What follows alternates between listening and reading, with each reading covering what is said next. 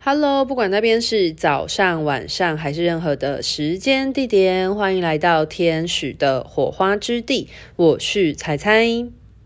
今天想要跟大家来聊一聊一个主题，叫做比较。那比较的话，这件事情在我们的成长过程当中，应该是很常会发生的。不要说成长过程好了，呃，即便是现在，我们现在进行式，因为这个社会有很多竞争啊等等的，所以我们可能都会很容易面临到比较的这两个字。不过，在比较这件事情，其实他在《被讨厌的勇气》这一本书里面，在阿德勒的这个嗯。目的论的角度切入之下呢，其实他也是有聊到关于比较的这件事。那比较它其实是有很多不同的形式的，嗯、呃，向度。我觉得这样子区分比较好。对，那其实他就有提到说，因为我们上一个单元，我们上一集其实是聊到说关于呃自卑与超越这件事情嘛。那这边就聊到一个说，我们要追求就是超越嘛，就是超越自己的自卑这件事情，去突破自己的自卑。那它会紧扣着的另外一个主题就是，我们要去超越自己的自卑呢，应该是要追求你心中那个理想，你去追求你心里的那个卓越感，而不是跟别人竞争。所以我们的比较应该是要向内的自我比较，你是否今天的自己有比。比昨天的那一个你再更进步一点点。那如果你是跟呃他人，我觉得这边阿德勒的比较有点像是说。你跟你这一个灵魂的个体去做比较，就是你去你的竞争对象其实是你自己。那如果你是跟别人，就是你这个个体跟别的的个体去做比较的时候，因为本来两个不同的灵魂就是不同的个体了，所以它本来就呃存在着，就是不是齐头式的，就是大家可以懂，就是非齐头式的意思吗？就是呃别人这个。个体他所拥有的资源，或者是他在这一个东西上面所耕耘的时间等等的，跟你在这件事情上面你们所拥有的嗯特质或专长，其实本来就不一样。那如果你把两个就是不同的个体拿来做比较的的时候，就会很容易有患得患失的情况，因为你永远会处在一种比上不足，比下有余。的状态，所以如果你总是呃，如果你的比较的对象是他人的话，那你就会很容易觉得自己好像比别人好，又或者是会你今天遇到一个可能在这样子的。嗯、呃，评判标准之中，如果比你好的人，你又会自己觉得自己很差。可是他这个东西其实是一个相对值嘛。我们所说的好与坏，这个世界其实没有所谓好与坏。那个任何的好与坏，其实它都是一个相对值。可是如果你这个相对值是放在你自己这个个体跟别人这个个体的话，那你就会很容易。就是你没有一个标准点，你就会很容易患得患失。可是如果你是跟自己去做比较的时候，因为这个东西它是一致的，你的灵魂，你的前一刻、昨天的灵魂跟你今天的灵魂，你们在呃拥有的资源跟本质上面是一致的。那当你们呃你跟自己去做比较的时候呢，你才可以看得出。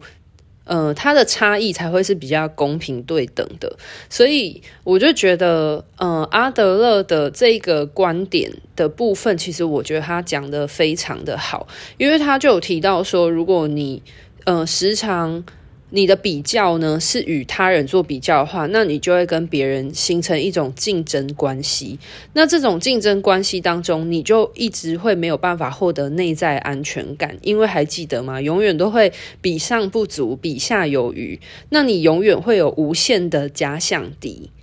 那是，可是事实上呢，其实大部分的人他们都是活在自己的世界里面，因为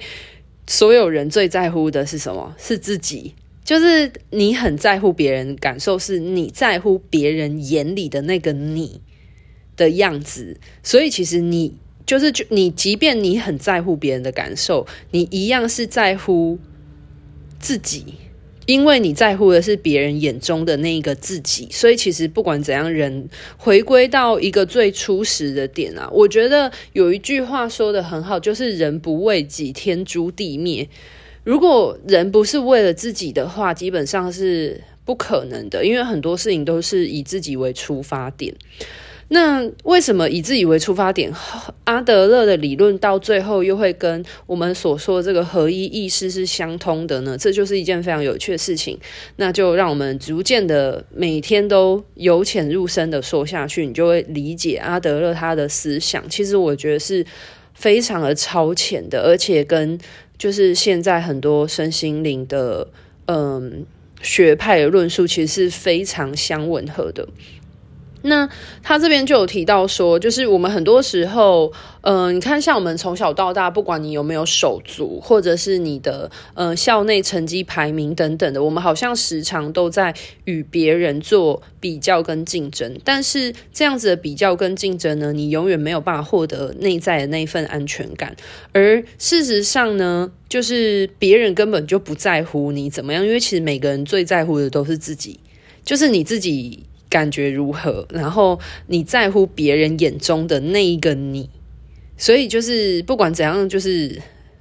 就是都是在乎自己啊，在乎自己在别人眼中的形象啊，所以你才会很在乎别人的眼光。但是你在乎别人，也是因为你并不是在乎这个人，而是你在乎这个人他怎么看待你自己的。对，那所以呢，事实上呢，我们对于别人根本就没有那么重要。那可是问题点在于，如果你是以一种对外的比较的状态的话呢，你就没有办法发自内心的去祝福别人，因为你会把人际关系当作是一种。竞争，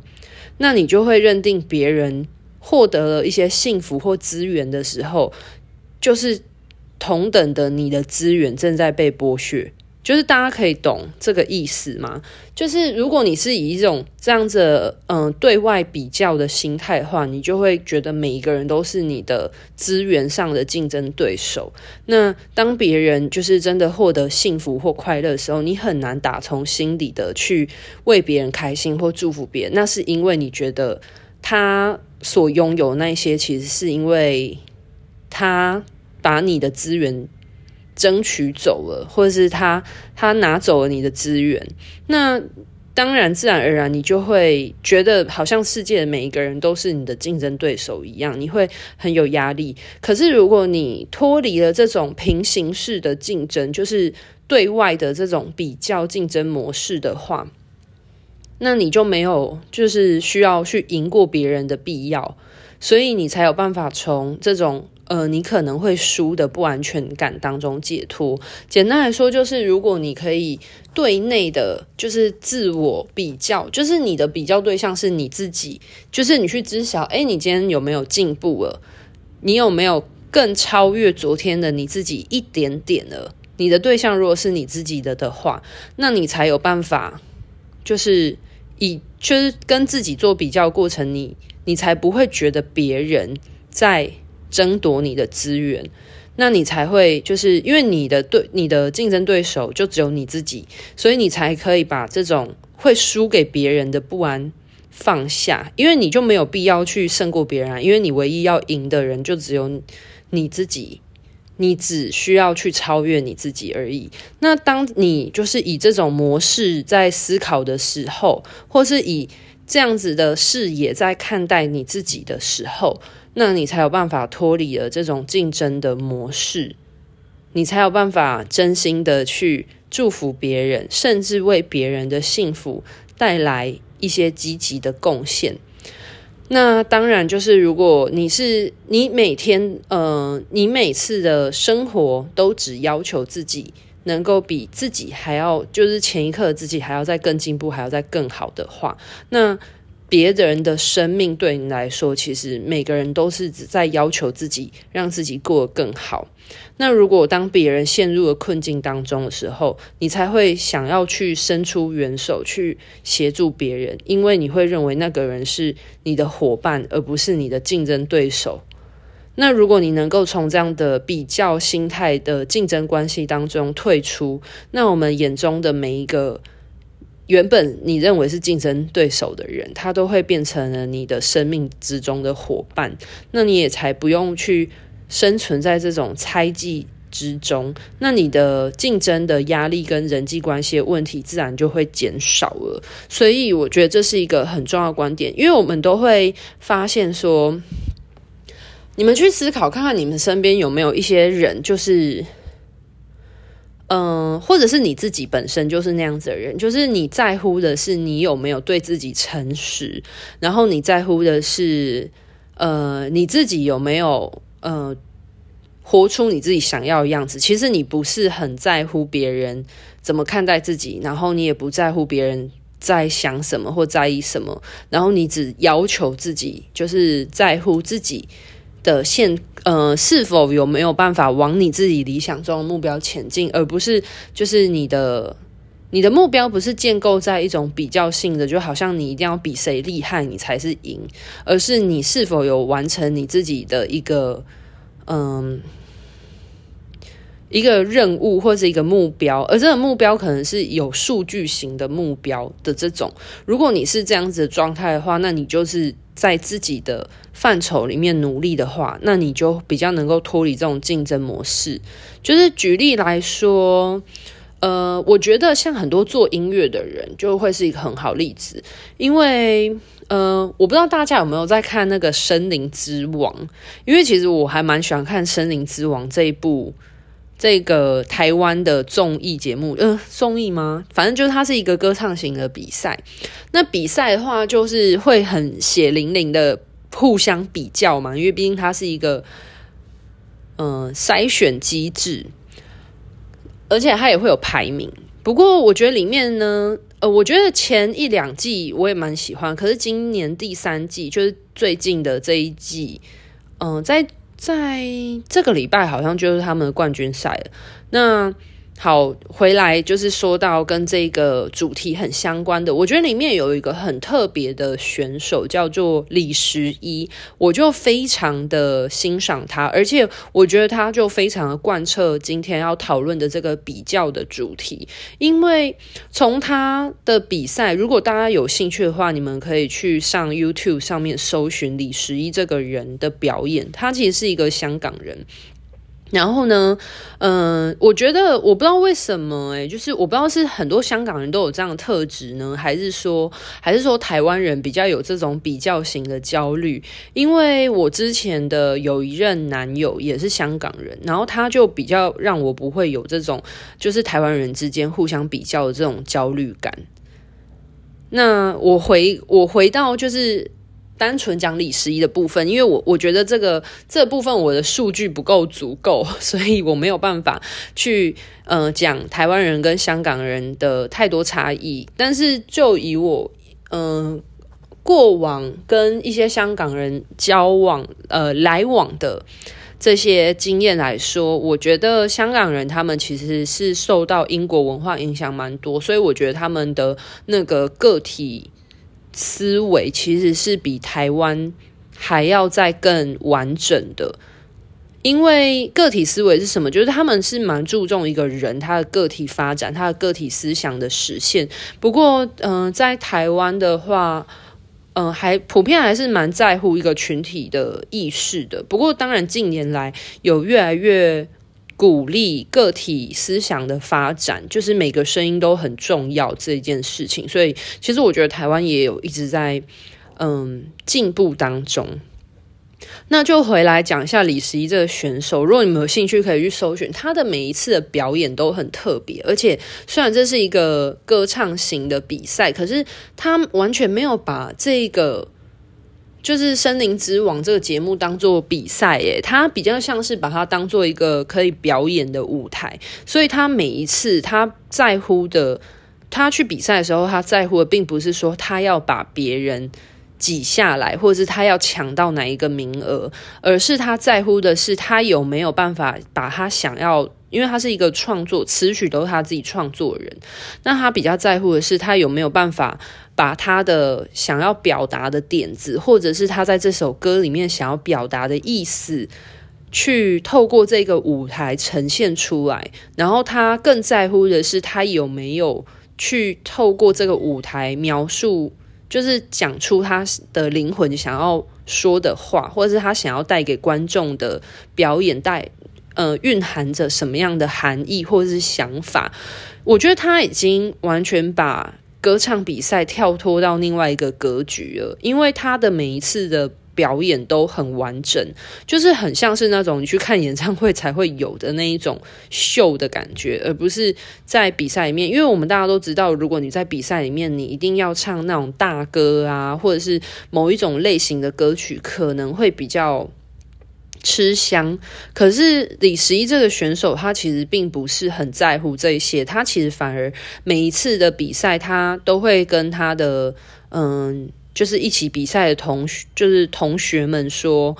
呃，我们并不是要比谁比较厉害，而是我们要想办法一起赢。因为他们有一个赛制，就是如果你是那一次的 VIP 的话的组别的话，就是等于说你两个选手就是在同一首歌里面竞赛的两个选手都可以一起，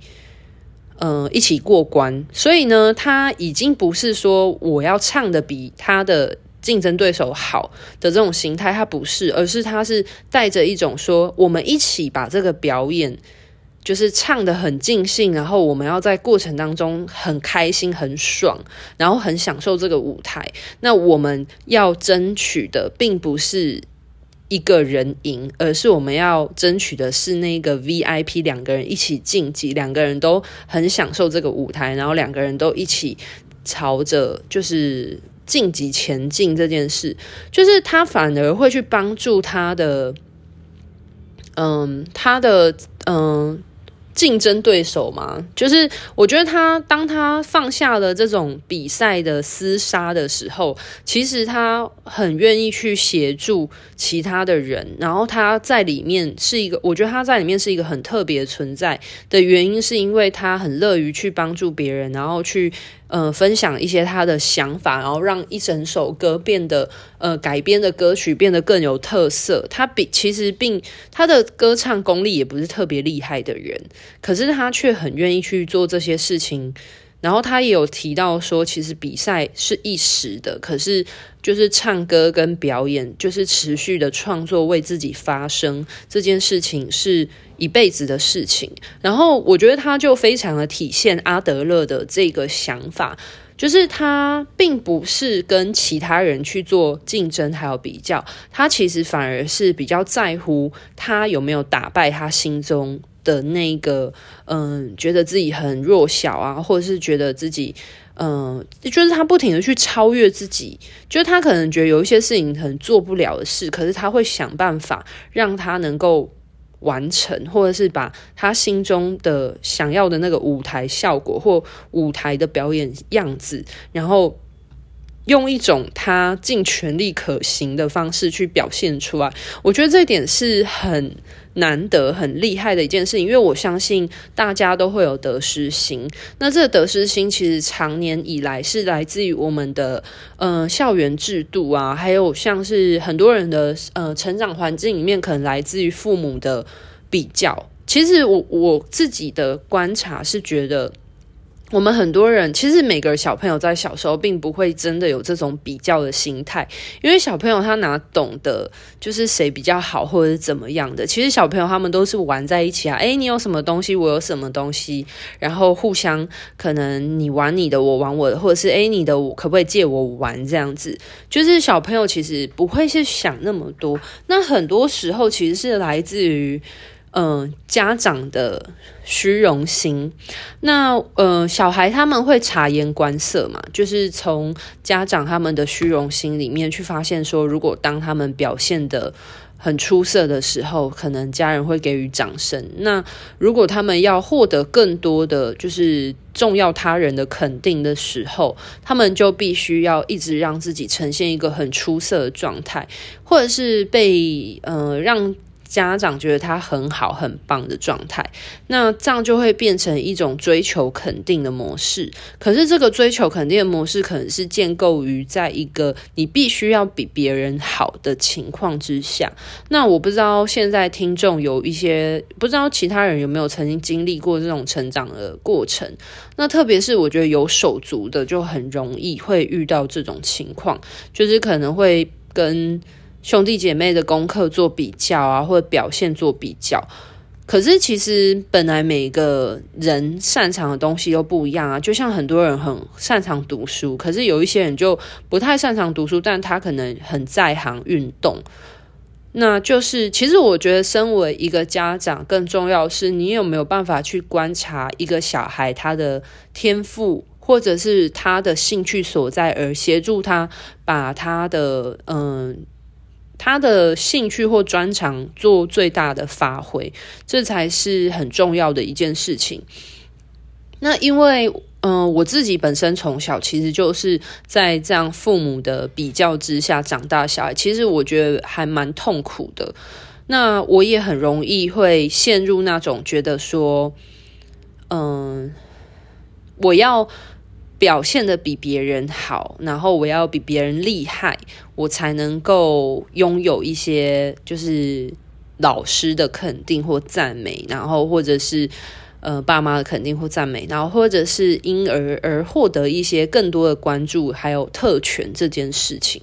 可是，如果你是这个样子想的时候，我觉得我确实花了蛮长的一段时间在练习跟克服这种，就是不要把别人当做竞争对手的这种心态里面，因为会很痛苦。那这件事情其实就会呃牵扯到。像是自由，我之前的工作是自由潜水水教练嘛，那自由潜水其实我觉得也是很常会遇到这样的情况，因为其实自由潜水是一个很经典，你要跟自己比较的。一个比一个一个运动，就是你的竞争对手永远没有别人，其实最大的敌人就是自己。可是如果你在嗯、进行这项运就是潜水运动的过程当中，如果你有任何与他人比较的心态的话，你就很难放松。那你很难放松下来，你的表现自然就不会那么好。因为自由潜水它是一个很讲求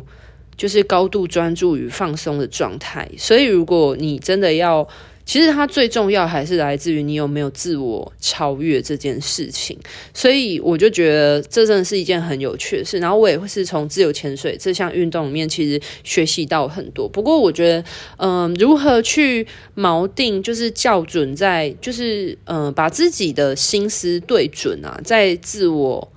比较跟自我卓超越的部分呢，真的是一件很。就是蛮不容易的事情，因为我们很容易不留神，然后就不自觉与他人做比较。那你与他人做比较，会让自己觉得很痛苦。那其实你也会让别人觉得很不舒服，因为别人会感觉到你的敌意。就是特别是如果你跟他人比较，然后如果你是弱势的那一方的时候，其实我们很人很多时候不自觉的会散发出那个敌意的那个震波。就是不要觉得说你有办法隐藏得很好，其实。就是还记得我们每所有人都是一种频率共振，就是当你有这样子的很隐性的嗯、信念的时候，其实它是很容易在你的行为或者是你的呃语言里面去表现出这样子的一个比较的。比较的一个思想的，那其实不仅会很容易为别人带来压力，其实也会为自己带来很大心理压力。那就我觉得，透过就是阿德勒的《被讨厌勇气》这一本书里面，我觉得提出这件事情，可以让大家审视一下说，说其实你跟其他的人，你到底是处在一种竞争关系呢，还是处在一种就是。合作关系，那这个合作关系来自于每个人是互相合作去帮助每个人向内自我超越的，就是大家可以感懂这个意思吗？如果你跟别人是竞争的，那你就是自己对外跟别人竞争。可是如果你的竞争对手是自己，那你每次都想着如何让自己更进步的时候，那别人就会是你的伙伴，因为那大家都是专注在自己。超越自己身上，那你有什么能够帮助别人？你会很乐于去帮助对方。那如果呢，你现在卡关了，那对方有什么可以协助你？对方会很乐于协助你，因为大家都在自己的世界里面做耕耘，而不是就是呃，不用担心说你好像比我好，然后我就会比你差这样子，就是。我觉得会形成一个比较良性的，人家所说的良性竞争，我觉得比较偏向于是处于一个大部分的人都在学习自我超越过程当中，而被现实中不得不而数据化的排名。那我觉得这才是属于一个比较良性竞争的状态。好啦，我觉得聊一聊关于比较这件事情蛮好的，因为我相信比较是人活在这个世界上面都会遇到的。很大的一件事，很大的一个范畴。可是我们要如何去面对比较的这个心态，其实是很需要去练习跟自我调整的。所以，如果你跟别人相处的时候，你有不舒服的感觉，不妨去思考一下，说是不是在无意之间，呃，你在乎，嗯、你。你的比较对象究竟是跟别人比较，还是跟自己比较呢？那，呃，如果你